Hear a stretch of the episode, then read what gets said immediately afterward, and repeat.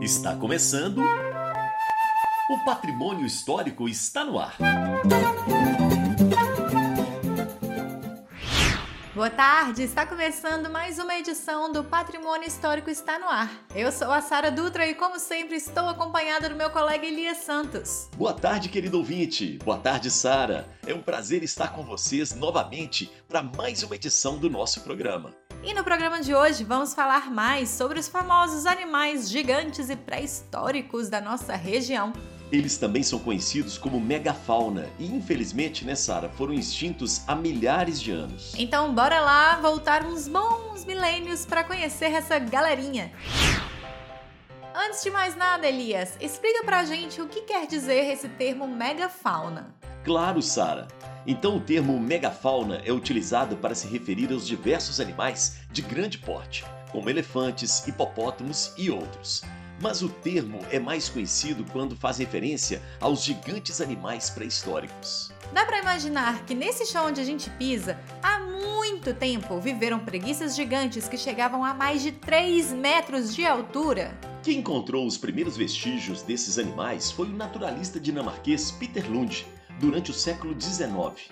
Esses fósseis foram encontrados na caverna da região de Lagoa Santa, incluindo a região de Matozinhos e Mocambeiro. Devido a essas super descobertas, hoje a nossa região é uma das mais importantes do mundo quando falamos de pesquisas e descobertas científicas. Que orgulho! Gradualmente, ao longo dos últimos 12 mil anos, as espécies da megafauna foram se extinguindo durante a última grande era do gelo em nosso planeta. Além da glaciação, a espécie humana também pode ter contribuído para a extinção da megafauna, devido à busca por proteção e alimento na época. Mas isso não é um consenso entre os pesquisadores, viu, gente? E supostamente aconteceu apenas em algumas regiões da América. Agora que conhecemos um pouco mais sobre esses super animais, bora conhecer quais habitaram a nossa região? Na época da megafauna, eram cinco os animais mais comuns aqui na nossa região: o tigre dentes de sabre, a preguiça gigante, o gliptodonte, o xenorinotério e o mastodente. Quanto nome difícil, viu, minha gente? É quase um trava-línguas, né, Elias? Quem vai contar um pouco mais sobre a megafauna de nossa região é o convidado que está com o repórter Felipe Matos, em mais uma edição do quadro Reportagem Patrimônio. Felipe, é com você. Reportagem Patrimônio. Oi Elias, oi Sara. Olá, querido ouvinte. É um prazer estar mais uma vez aqui com vocês. Para falar dos animais pré-históricos gigantes, eu recebo o André Gomiti, paleontólogo. Seja muito bem-vindo.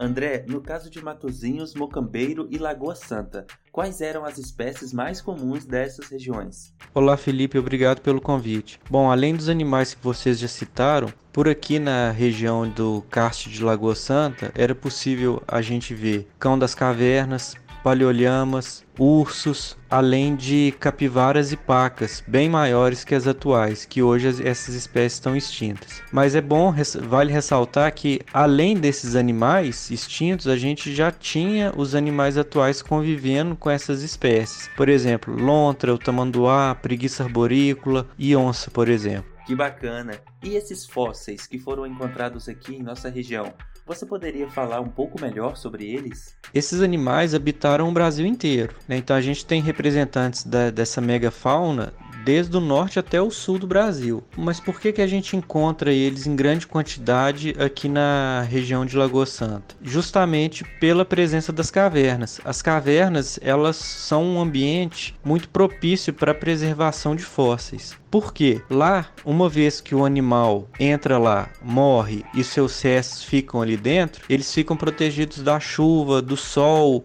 ficam protegidos de animais carniceiros, por exemplo. E aí esses, esses restos, uma vez soterrados dentro da caverna, ficam protegidos. E por que, que esses animais não são encontrados aqui hoje andando por aí? Há cerca de 11 mil anos teve uma grande variação no clima da Terra, onde que a gente tinha um clima muito mais frio e gradualmente foi esquentando. E aí com isso a gente teve uma alteração na vegetação que por sua vez foi refletido na, na fauna. E aí esses animais animais que viviam no ambiente que passou a ser mudado gradualmente, eles foram perdendo espaço e aí eles foram é, se extinguindo. E aí no caso do Brasil, por exemplo, a gente perdeu os animais mais agigantados, né? Que foi a preguiça gigante, o toxodon, que muitos desses animais pesavam mil, acima de mil quilos, né? Ou, ou seja, acima de uma tonelada. Daí vem o nome de megafauna. E aí, como eu mencionei anteriormente, esses animais agigantados foram extintos e os menores que já conviviam com eles permaneceram no ambiente. Eles se adaptaram melhor a essas mudanças climáticas. Então, por exemplo, né, como eu já mencionei, o tamanduá, a onça parda, a onça pintada, a jaguatirica e esses outros animais todos que a gente tem na natureza conviveram com essa megafauna.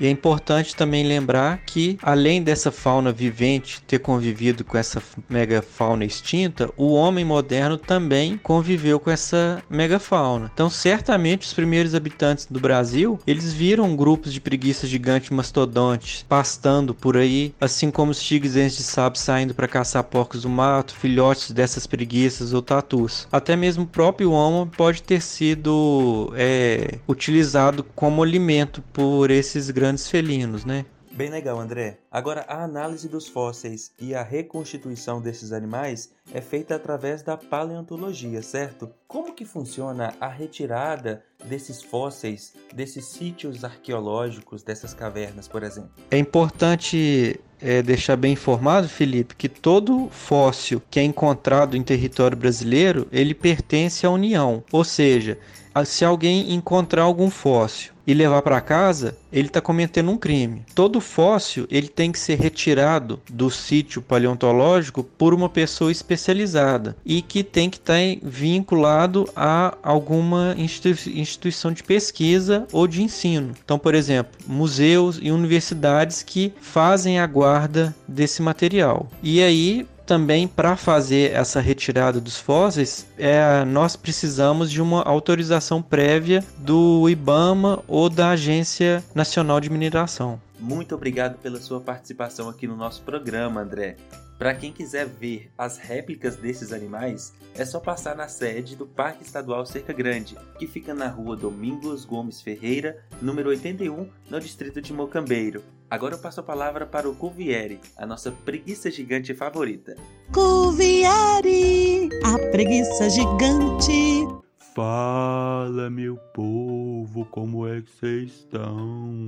Esse programa é dedicado especialmente a mim, né? Fala a verdade. Ah, que saudade dos meus amigos e amigas gigantes. Eu fui o único que sobreviveu dessa brincadeira milenar. Eu conheci diversas espécies da megafauna, mas hoje eu vim falar especificamente sobre a minha espécie, as preguiças gigantes. Nosso nome científico é meio difícil, mas lá vai. Eremontério laurilardi. Crê Deus Pai. Ainda bem que eu me chamo Cuvieri e não essa coisa estranha aí.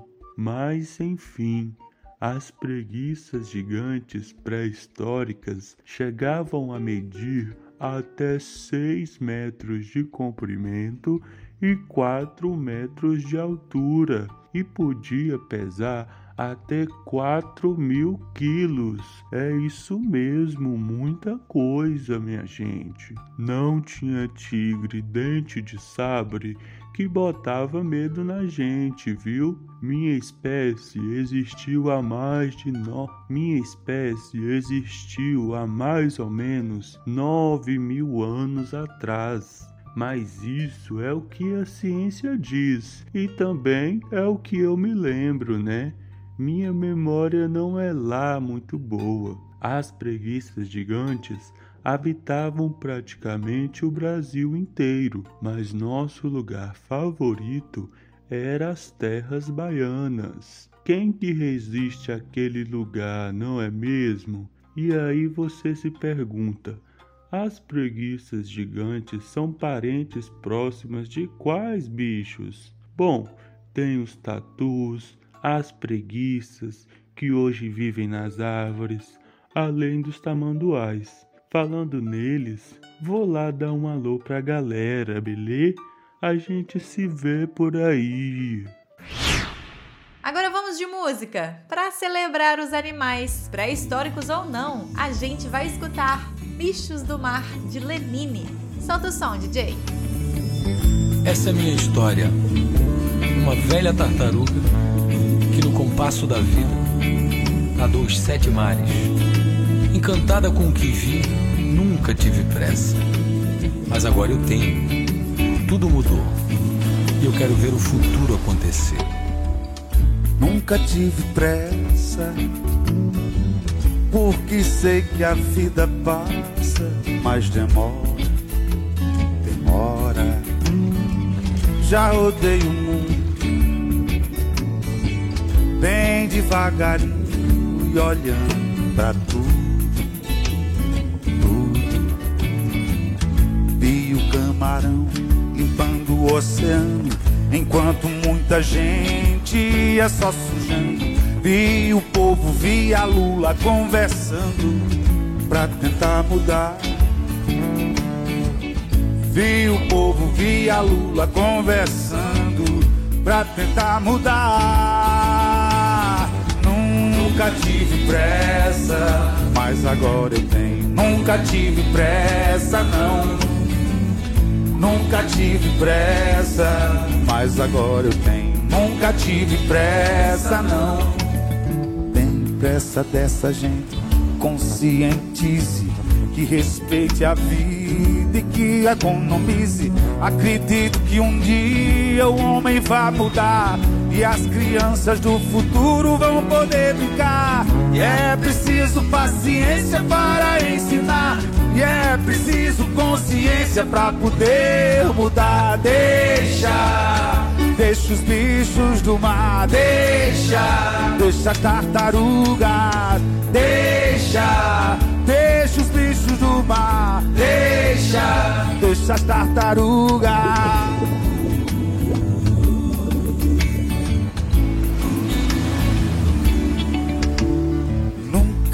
Tive pressa, porque sei que a vida passa, mas demora, demora. Já rodei o mundo bem devagarinho e olhando pra tudo, tudo. Martelo com o peixe prego, a raia viola sempre afinada, acompanhando o canto das baleias do show, das estrelas do mar. Acompanhando o canto das baleias do show, das estrelas do mar. Nunca tive pressa, mas agora eu tenho. Nunca tive pressa,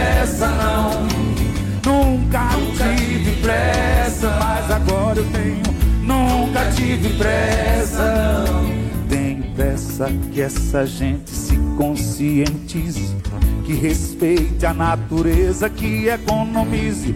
Acredito que um dia o homem vai mudar e as crianças do futuro vão poder brincar. É preciso paciência para ensinar e é preciso consciência para poder mudar. Deixa, deixa os bichos do mar, deixa, deixa as tartarugas, deixa, deixa os bichos do mar, deixa, deixa as tartarugas, deixa, deixa a natureza, deixa, deixa as tartarugas, deixa, deixa os bichos do mar,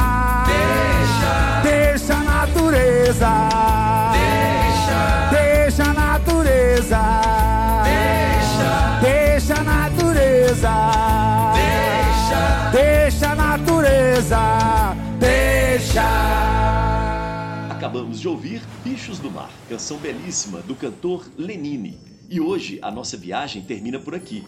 Mas calma, no próximo episódio tem muito mais. Se gostou do nosso programa e ficou com vontade de ouvir novamente, é só acessar as principais plataformas de distribuição de áudio, como o Google Podcast, o YouTube e o Spotify.